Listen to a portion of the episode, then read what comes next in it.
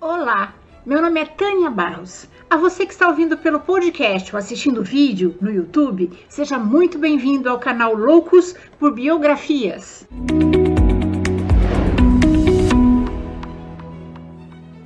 Dando continuidade à comemoração do bicentenário da nossa independência este ano, hoje vamos conhecer a biografia de Dom Pedro I. Dom Pedro I foi uma das figuras mais importantes da história brasileira e esteve envolvido em acontecimentos marcantes.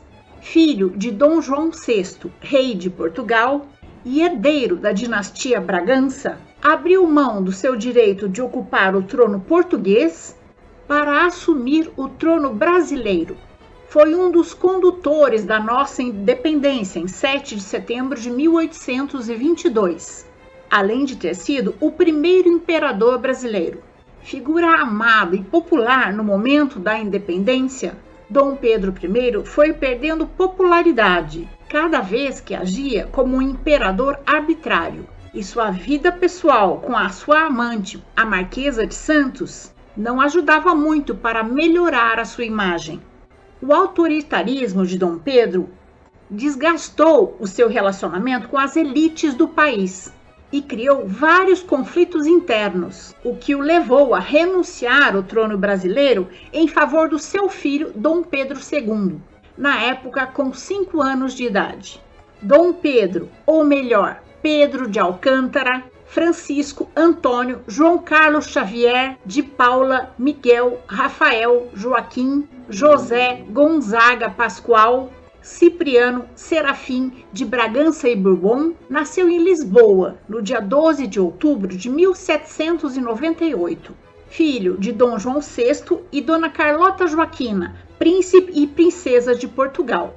Só quando Dom Pedro I estava com oito anos foi que Dom João VI e Dona Carlota se tornaram rei e rainha de Portugal. Ele era o quarto filho do casal e o segundo filho homem, mas acabou tornando-se o herdeiro do trono português quando seu irmão, Dom Antônio de Bragança, faleceu. Pedro de Alcântara de Bragança e Bourbon chegou ao Brasil com nove anos de idade, quando a corte portuguesa se mudou para cá. Sobre isso, eu conto melhor na biografia de Dom João VI. Dom Pedro ficou instalado no Palácio de São Cristóvão, local que abrigava o Museu Nacional, recentemente destruído por um incêndio.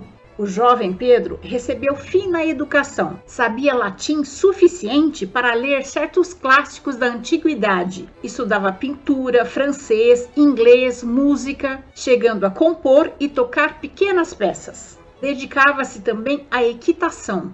Preferia a vida ao ar livre no Palácio São Cristóvão e na Fazenda Santa Cruz. Na passagem da infância para a adolescência, Dom Pedro sofria ataques de convulsão causados pela epilepsia.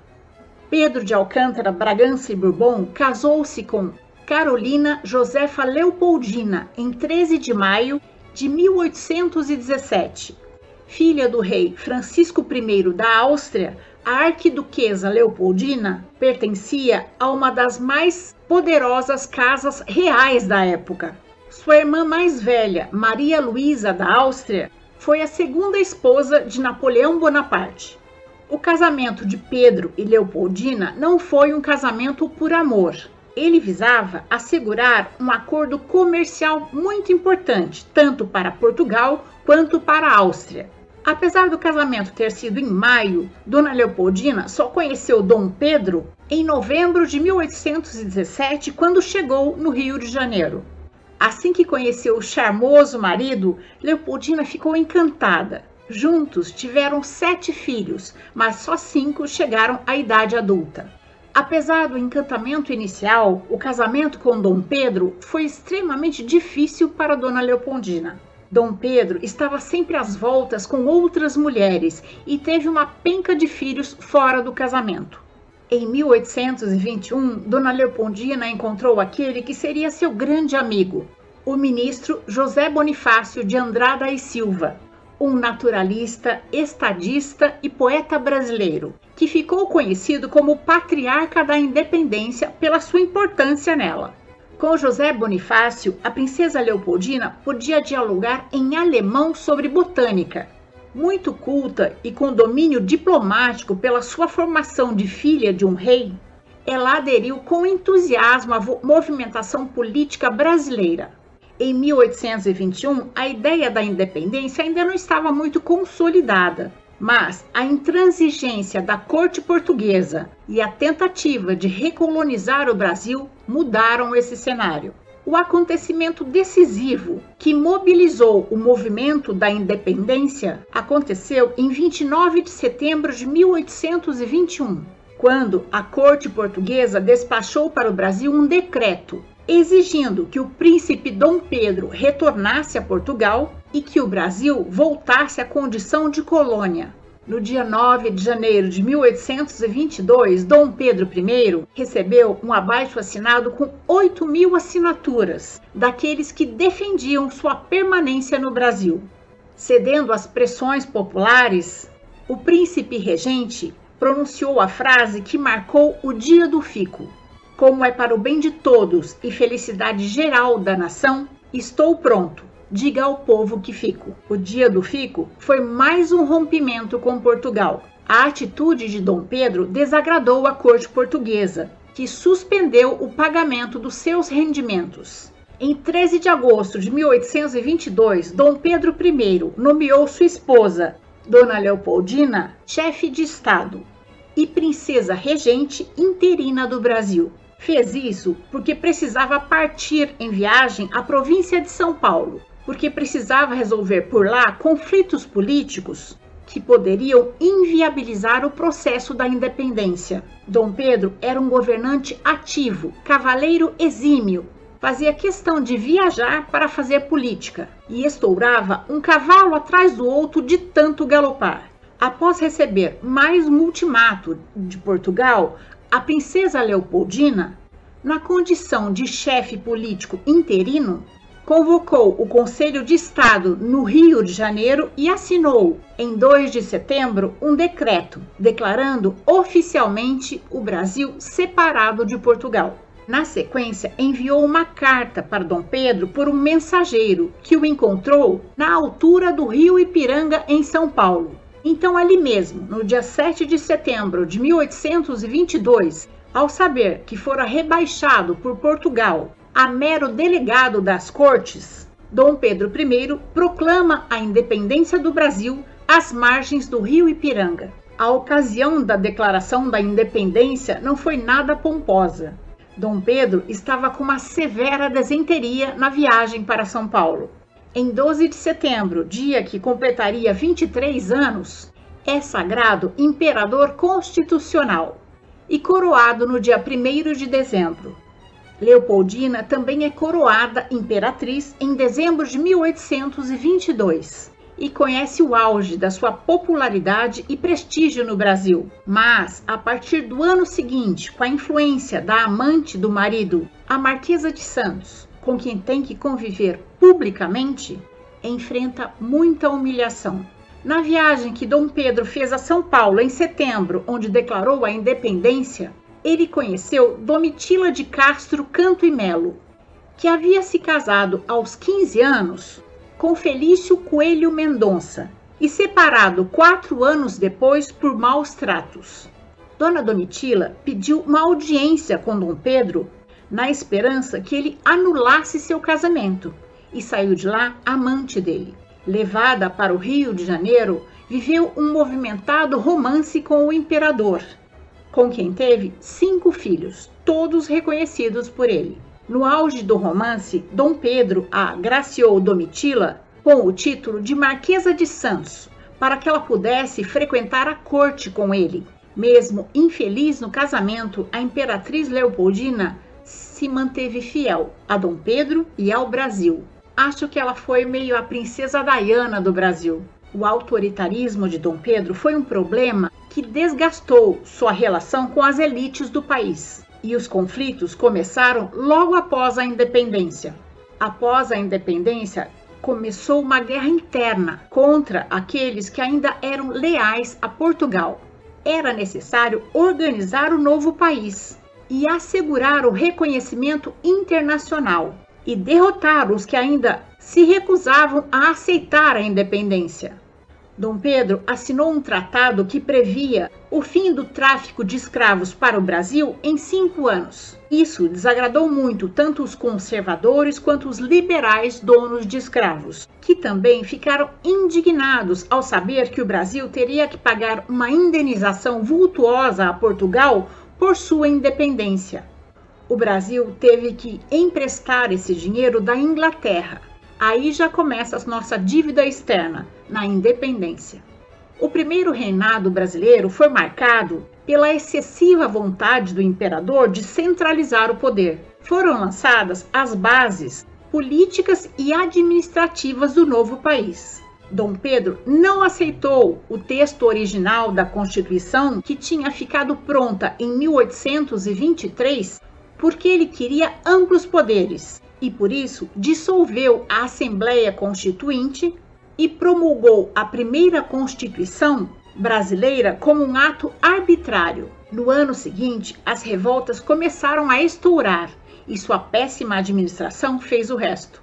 A Confederação do Equador, revolta separatista e republicana que eclodiu no Nordeste, foi duramente reprimida a mando do imperador. Para completar, ele declarou uma guerra impopular contra a Argentina por conta da revolta da Cisplatina, hoje Uruguai, que se iniciou em 1825. O envolvimento do Brasil nessa guerra foi um erro, porque prejudicou a economia já bastante fraca no país e aumentou o número de insatisfeitos com o reinado de Dom Pedro I. Cada ato seu piorava a já precária situação econômica brasileira herdada do seu pai. Em pouco tempo, o governo do nosso país estava à beira da falência e a conta estava sendo paga com a inflação e a pobreza da população. As movimentações da vida pessoal de Dom Pedro e sua amante, a Marquesa de Santos, pioravam ainda mais a sua imagem junto à população, que amava a imperatriz Leopoldina. Amargurada com o caso público do marido, a imperatriz Leopoldina ficou deprimida e fraca e acabou não resistindo ao parto do seu sétimo filho em 1826. Depois da morte da imperatriz, Dom Pedro I, para surpresa desta, afastou-se de sua amante, a Marquesa de Santos, e passou a procurar uma nova esposa na realeza europeia, em 1829, casou-se por procuração com Dona Amélia Augusta Eugênia de Eichta, Duquesa de Leuchtenberg, título relativamente secundário para a mulher de um rei, mas a única nobre europeia que aceitou se casar com o viúvo Dom Pedro I, com péssima fama, depois do tratamento dado à sua primeira esposa. Desse casamento nasceu uma filha, Maria Amélia. A essa altura, a impopularidade de Dom Pedro já era grande. A economia brasileira estava em frangalhos e o imperador recusava-se a ser austero nas despesas. Para piorar, com a morte do seu pai, o rei de Portugal, Dom João VI, em 10 de março de 1826, Dom Pedro I decidiu contrariar a Constituição brasileira, que ele próprio aprovara, e assumir como herdeiro do trono português. O envolvimento de Dom Pedro com os assuntos a respeito da sucessão do trono português e sua vida privada agitada reforçavam a insatisfação de muitos com o seu reinado. A situação ficou insustentável em 1831 quando, durante uma viagem a Minas Gerais, espalhou-se um boato que o imperador planejava dissolver novamente o Congresso. Quando o imperador retornou ao Rio de Janeiro, os ânimos estavam tão acirrados que uma briga generalizada entre os defensores do imperador e os opositores iniciou-se e estendeu-se por dias. Após quase nove anos como imperador do Brasil, Dom Pedro I abdicou do trono brasileiro no dia 7 de abril de 1831, em favor do seu filho, Pedro de Alcântara, então com cinco anos de idade. o futuro imperador Dom Pedro II e foi para Portugal. Mas, como constitucionalmente não poderia assumir as duas coroas, Dom Pedro I assumiu a liderança na luta pela coroa portuguesa com o irmão, Dom Miguel, para colocar no trono português sua filha primogênita, Maria da Glória, de sete anos.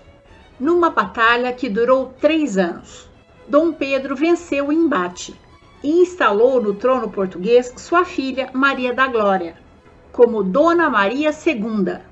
Encarregou uma comissão de juristas para elaborar uma carta constitucional, que se tornou a mais perfeita Constituição portuguesa e a que mais tempo vigorou, por volta de 80 anos.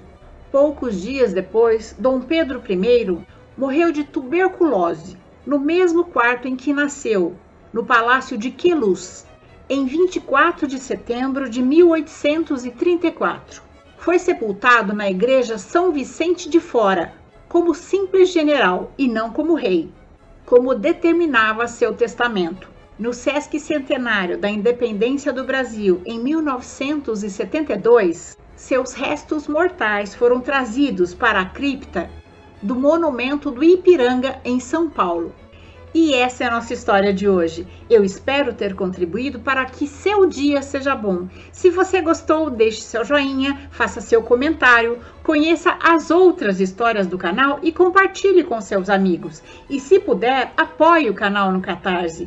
Esse apoio é muito importante para que eu continue com esse projeto, trazendo sempre novidades para vocês. Por isso, eu quero agradecer aos meus fiéis apoiadores do Catarse. Encontro vocês na próxima biografia do canal. Até mais!